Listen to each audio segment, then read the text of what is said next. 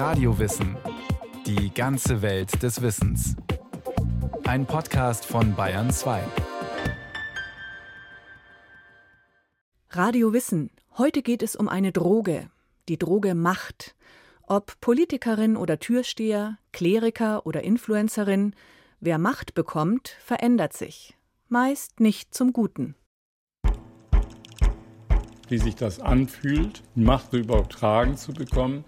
Bei mir war es halt so, da saß der Bundeskanzler unter den Zuhörern und da saß der stellvertretende Bundeskanzler, ehemalige Bundespräsidenten, Ministerpräsidenten und ich weiß nicht was. Das war schon ein eindrucksvolles Auditorium und dadurch wurde natürlich demjenigen, der das jetzt übertragen bekam, auch deutlich gemacht, hör mal, das ist jetzt was Wichtiges und was Bedeutsames. Thomas Mittelhoff in den 90er Jahren stieg er im Management bei Bertelsmann als Nachwuchsstar auf, bis er 1998 schließlich an der Spitze des Konzerns stand. Mit dem Kauf von AOL spülte er dem Unternehmen Milliarden in die Kassen. Sein Bonus dafür soll 100 Millionen Euro schwer gewesen sein. Nichts ist schöner als das Gefühl der Macht. Wer Macht übertragen bekommt, ist wichtig. Er oder sie kann die eigenen Vorstellungen umsetzen und Zukunft gestalten. Ich habe mir immer die darauffolgende Stufe zugetraut, die Verantwortung zu übernehmen. Aber auf der anderen Seite, wenn man einmal Macht gespürt hat und man stellt fest, dass man das ausfüllen kann, was damit verbunden ist, dann ist es schon so, das kann dann eher zu einer Drug werden. Zur Droge? Klar, so fabelhaft sind die Privilegien, die die Macht mit sich bringt. Zum einen sind da, zumindest in der Wirtschaft, materielle Annehmlichkeiten. Hohes Gehalt, großes Büro, Dienstwagen, Statussymbole, Reisen in alle Welt, Luxushotels, Ruhm und Glamour. Dazu große Gestaltungsmöglichkeiten, nützliche Netzwerke, Bekanntheit, Anerkennung, ungeteilte Aufmerksamkeit, also die Möglichkeit, sich zu präsentieren, Menschen zu begeistern, Menschen mitzugehen und dann das Gefühl zu haben, Mensch, du hast jetzt auf die Art und Weise 100, 130.000 Mitarbeiter in Bewegung gesetzt. Das ist schon ein großartiges Gefühl und von dem will man dann natürlich immer ein bisschen mehr. Nicht nur Topmanager sind hungrig nach Macht. Auch Guerillakämpfer oder Unternehmerinnen, Kleriker und Politikerinnen, Popstars, Bürokraten, Diktatoren und Influencerinnen, Türsteher, Fußballfunktionäre, Erfinderinnen. Dass Menschen akzeptieren, dass andere mehr Macht erhalten und hierarchisch über ihnen stehen, ist der Evolution zu verdanken. In der Frühgeschichte der Menschheit garantierte Hierarchie die Effizienz und sogar das Überleben des einzelnen Stammes. So erklärt es der Neuropsychologe Professor Ian Robertson, der sich sein Berufsleben lang mit dem Thema Macht befasst hat, unter anderem am Trinity College in Dublin. Seit 2015 ist er Co-Direktor des Global Brain Institute. Wir sind eine Gruppenspezies. Und nur wenn alle in der Gruppe effizient zusammenarbeiten, können wir auch andere Spezies jagen. Wenn man beispielsweise einen Bison erlegen soll, dann sind demokratische Abstimmungen und Komitees nicht hilfreich. Wenn die Gruppe effizient funktionieren soll, braucht sie eine Hierarchie, also verschiedene Machtebenen. Genau wie beim Militär. Sind die Machtverhältnisse nicht geklärt, hat das sofort Auswirkungen auf die Effizienz der gesamten Gruppe. Die Energie, die der Konkurrenzkampf an der Spitze einfordert, sorgt für Unruhe in den unteren Chargen und damit für den Verlust von Effizienz in der gesamten Struktur. So die Erklärung des Neuropsychologen Robertson. Damit Hierarchien funktionieren, müssten manche Gruppenmitglieder mehr Macht erhalten als andere. Warum aber wollen die überhaupt so dringend da oben hin? Es ist ja schließlich so, Macht hat einen enormen Preis. Missgunst, Häme und die allgegenwärtige Absturzgefahr. Macht ist mit großem Druck verbunden und mit Einsamkeit. Was das für die Betreffenden dann bedeutet, erlebt Lars Meidel, ein international tätiger Coach aus Wien, in seiner Praxis diese Illusion, ich habe ein Eckbüro, ähm, viel Gehalt und Macht, weicht häufig dann der Einsicht, dass ich die letzte Instanz bin in den schwierigsten Situationen und in den großen Entscheidungen, die ich womöglich alleine treffen muss im Endeffekt. Es ist der Anteil Verantwortung und genau dieses Thema Letztverantwortung und auch das Thema, dass viele Aufsichtsgremien und Führungsgremien keine Vertrauensteams sind, sondern von Konkurrenz geprägt. Das ist auch die Frage, mit wem tausche ich mich aus, mit wem diskutiere ich und, oder mit wem verfeinere ich den Entscheidungsprozess.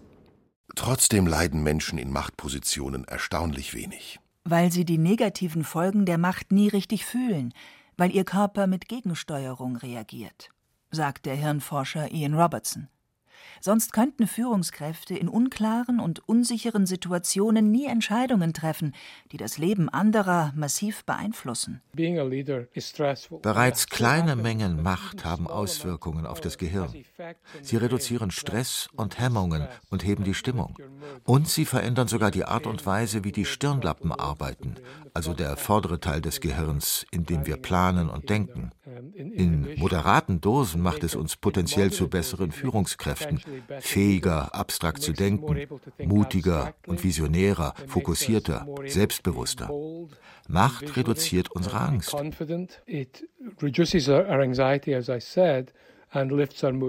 Das alles regelt das Belohnungsnetzwerk tief im Inneren des Gehirns.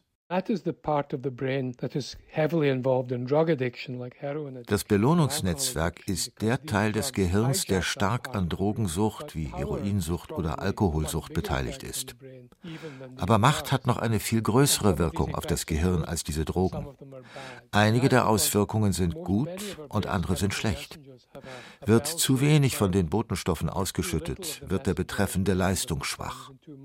Wird die Dopaminaktivität aber nur moderat erhöht, dann kann das die Leistung der Menschen tatsächlich verbessern. Sie wirkt sich sowohl auf Gefühle aus als auch auf die Motivation. Sie versetzt Menschen in die Lage, ihre Ziele umzusetzen. and it also makes has emotional and motivational effect that makes people better able to follow through on what they want to do or plan to do.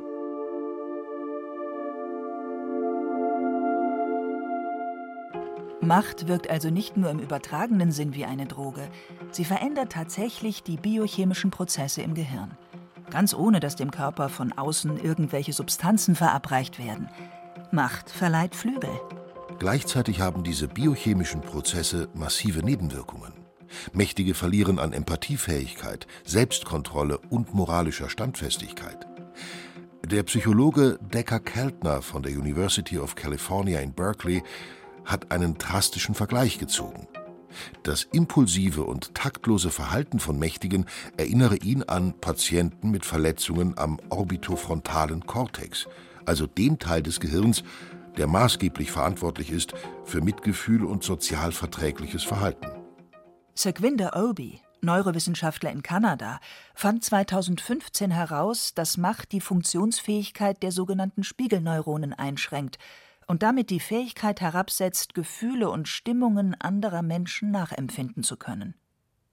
Ian Robertson bestätigt diesen Effekt.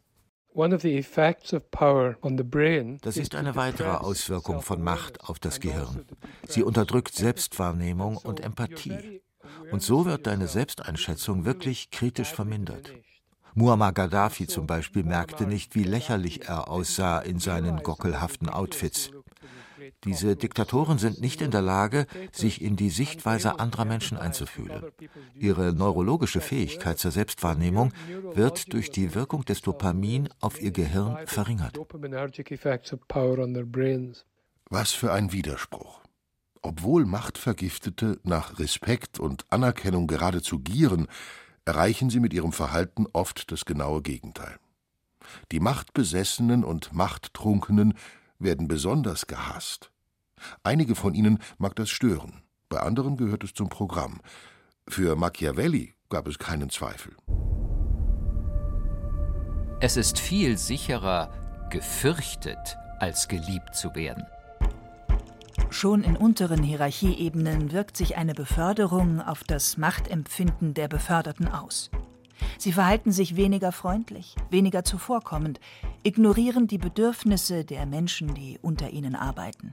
Wie viele Politiker und auch Freiheitskämpfer starten mit breiter Unterstützung im Volk und terrorisieren später als erbarmungslose Autokraten ihre Länder. Unsoziales, machttrunkenes Verhalten setzt sich eben besser durch. Das hängt auch damit zusammen, dass Erfolg weiteren Erfolg wahrscheinlicher macht. Bei Tieren genauso wie bei Menschen. Erfolg befördert weiteren Erfolg. Und Selbstbewusstsein schafft noch mehr Selbstbewusstsein. Ich glaube, wenn man nicht unglaublich geerdet ist, also fast schon unmenschlich geerdet ist, ja, entwickelt sich dieses, davon hätte ich gerne mehr. Bin ich ein typisches Beispiel für im Schlechten, dass ich von allem immer mehr wollte. Schon als Kind, sagt Thomas Middelhoff, hatte er das Ziel, Führungskraft werden. Als er es dann nach ganz oben geschafft hatte, fehlte ihm das Korrektiv, eine kritische innere Stimme, eine Stimme, die ihn davor bewahrt hätte, sich selbst und anderen Schaden zuzufügen. Schuld, sagt Hirnforscher Robertson, ist das männliche Geschlechtshormon Testosteron. Dessen Spiegel steigt bei Mächtigen erheblich. Heißt das im Umkehrschluss, dass Frauen vor den neurologischen Folgen von Macht geschützt sind? Bei Versuchen, in denen Probanden jemanden in einem Computerspiel ausstechen sollen, haben Männer einen viel größeren und länger anhaltenden Testosteronanstieg als Frauen. Frauen haben zusätzlich das Hormon Östradiol, das fürs Kümmern zuständig ist. Und das wird auch aktiv, wenn sie Macht bekommen. Frauen sind Macht gegenüber nicht immun, aber im Durchschnitt sind sie biologisch besser geschützt gegen die negativen Folgen von Machtsucht und überzogenem Selbstbewusstsein. Power addiction, and also related to that, to overconfidence. Coach Lars Meidel erlebt das in seiner Praxis ganz deutlich. Ich arbeite relativ häufig mit weiblichen Führungskräften und ich sehe wahrnehmbare Unterschiede zu männlichen Führungskräften. Männer sind in der Sandkiste sozialisiert und raufen. Frauen finden das häufig äußerst langweilig zu raufen, sondern sie messen sich intellektuell, sie zeigen ihre Macht und ihren Einfluss daher subtiler. Psychologen bestätigen das. Sie unterscheiden die Art und Weise, wie Männer und Frauen Macht ausüben. This basic engine of power, the basic hormonally driven power energy da gibt es diesen hormongesteuerten Antreiber, der dein Gehirn verändert, deine Persönlichkeit und deine Gefühle. Die P-Power, die persönliche, die Ego-Macht. Und die sorgt für dieses ganz primitive Vergnügen, dass du der Boss bist und die Ansagen machst. Und das brauchst du auch, sonst hast du nicht genug Motivation, es bis nach oben zu schaffen und den Stress auszuhalten. Und dann ist da die S-Power, die soziale Macht. Du willst Macht, aber die willst du zugunsten von anderen nicht einfach aus diesen egoistischen Motiven. Die beiden schließen sich nicht gegenseitig aus. Wenn du P-Power mit S-Power kombinierst, dann wirkt S-Power sozusagen als Gegenmittel. Sie reduziert den Testosteronschub und damit auch die Suchtwirkung. Trotzdem haben auch Frauen wie Margaret Thatcher oder Hillary Clinton die Macht gesucht und wollten sie nicht mehr loslassen. Ob Frauen tatsächlich so anders mit Macht umgehen, diese Frage ist noch wenig erforscht. Gleichzeitig ist klar, dass Macht einen großen Einfluss auf das Verhältnis von Frauen und Männern zueinander hat. Für Männer hat Macht eine weitere, sehr begehrte Nebenwirkung. Sexappeal. Sozioerotik nennt das dann die Wissenschaft. Henry Kissinger behauptete sogar, Macht ist das ultimative Aphrodisiakum. Frauen verhalten sich tatsächlich anders gegenüber Mächtigen. Sie fühlen sich von mächtigen Männern sexuell angezogen. Andersherum funktioniert das seltener. Der Großteil der Männer empfindet mächtige Frauen als wenig begehrenswert. Warum? Ganz einfach. Biologisch gesehen macht Macht Männer in unserer Wahrnehmung männlicher. Sie macht Frauen aber nicht weiblicher. Versuche haben gezeigt, dass weibliche Probandinnen denselben Mann als unterschiedlich attraktiv bewerten je nachdem, ob ihm ein Job mit höherem Status oder niedrigerem Status zugeschrieben wird. Und noch viel erstaunlicher, je prestigeträchtiger der Job, desto besser bewerteten sie das Aussehen des Mannes. Weil evolutionspsychologisch betrachtet die Nachkommen der Alphamänner immer die größten Überlebenschancen hatten, ziehen mächtige Alphamänner Frauen an. Und weil Machtübertragung den Testosteronspiegel erhöht, steigt bei den Ermächtigten auch der Sexualtrieb. Kein Wunder. Um ihre Macht zu unterstreichen, umgeben sich mächtige Männer mit schönen jungen Frauen. Alles reine Biologie. Kein Wunder, dass Menschen mit Macht diese Macht nicht verlieren wollen. Sind sie machtsüchtig, tun sie alles dafür, nicht in den Entzug zu kommen. Anders als bei anderen Drogen erleben sie nie ein Gefühl der Sättigung. Oscar Wilde brachte es auf den Punkt. Macht ist die einzige Lust, derer man nicht müde wird. Was ja bei Machtsüchtigen auch passiert. Das Ego wird so aufgeblasen, dass die Menschen meinen, dass gewöhnliche Regeln und Gesetze für sie nicht gelten. Wer sich so erhaben fühlt, denkt, nichts, was er oder sie tut, könne unmoralisch sein oder schlecht. Welche Motivation gibt es dann, sich die eigene Machtsucht einzugestehen? Wir wissen, dass Süchtige wie Alkohol- und Drogenabhängige ihren Drogenmissbrauch nur dann wirklich aufgeben, wenn sie mit den Konsequenzen ihrer Sucht konfrontiert werden, also körperlich krank werden, die Familien sie verlassen oder sie im Gefängnis landen. An diesen Punkt kommen Mächtige selten. Thomas Middelhoff ist dafür ein eher unübliches Beispiel. Als Spitzenmanager holte er sich seine Kicks über Aufsichtsratsmandate, Flüge mit dem Firmenjet, Weltwirtschaftsgipfel in Davos oder eine Villa an der Côte d'Azur. Ganz selbstverständlich habe er erwartet, sagt er im Rückblick, dass ihm in jedem Hotel das beste Zimmer gegeben wurde. Er wollte und bekam von allem immer mehr. Doch plötzlich nicht mehr. Plötzlich wurde er mit Klagen überzogen. Untreue, Steuerhinterziehung. Am 14. November 2014 erschien Thomas Mittelhoff morgens siegessicher zum Verhandlungstermin im Landgericht Essen. Die Familie, seine Frau und alle fünf Kinder saßen im Gerichtssaal. Für die Feier nach dem Freispruch war alles vorbereitet. Und dann das Urteil, das alles in seinem Leben verändern sollte. Drei Jahre Freiheitsstrafe wegen Untreue in 27 Fällen und Steuerhinterziehung in drei Fällen. Damit nicht genug. Wegen Fluchtgefahr wurde Middelhoff noch im Gerichtssaal verhaftet. In Handschellen ging es von dort direkt ins Gefängnis.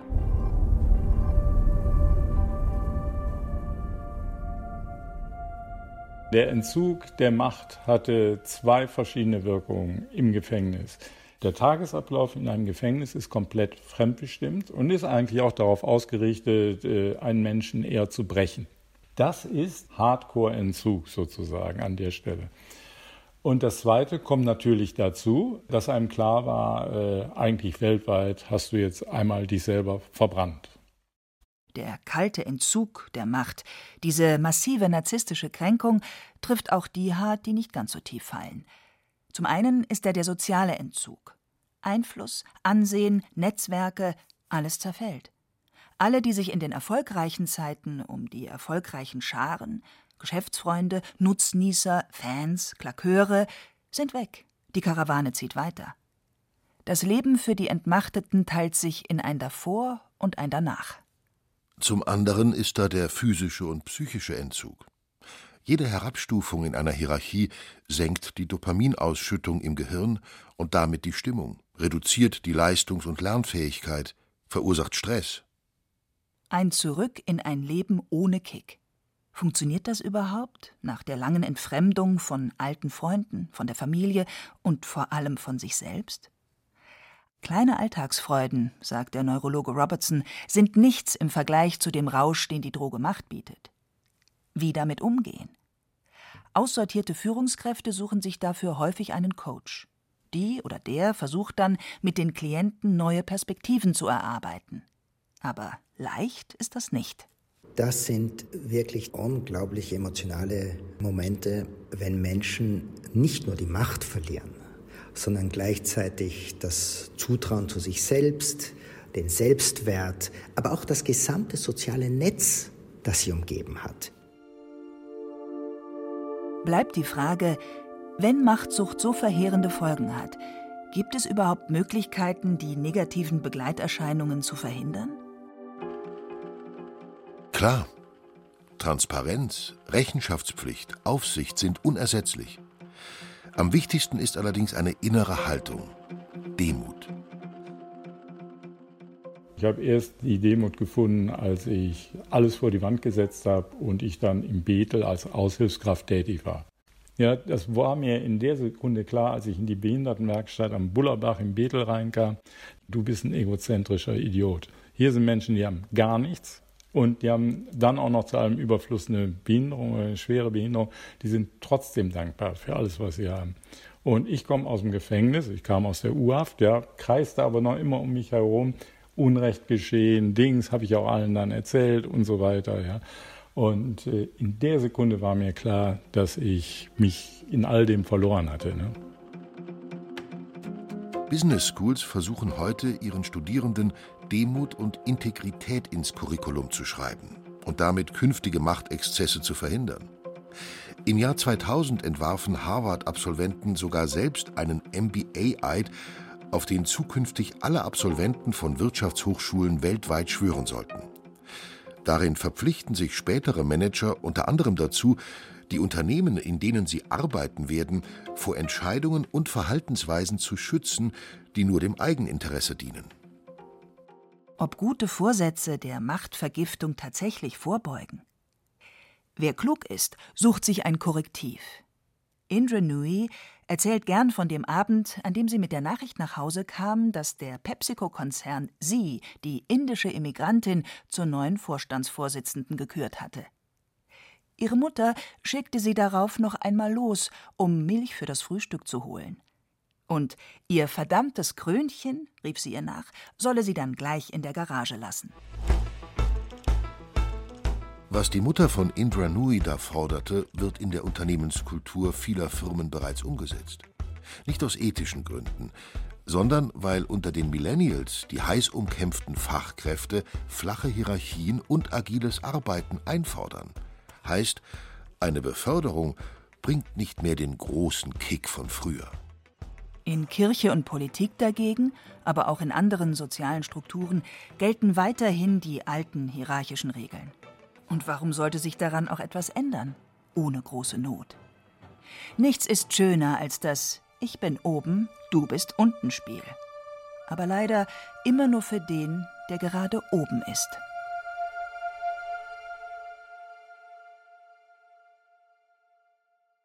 Das war Radio Wissen, ein Podcast von Bayern 2. Autorin dieser Folge Ariane Stolterfoth. Regie führte Frank Halbach. Es sprachen Hemmer Michel, Stefan Wilkening, Andreas Neumann und Christian Schuler. Technik Viktor Werösch. Redaktion Susanne Pölchau. Wenn Sie keine Folge mehr verpassen wollen, abonnieren Sie Radio Wissen unter bayern2.de slash podcast und überall, wo es Podcasts gibt.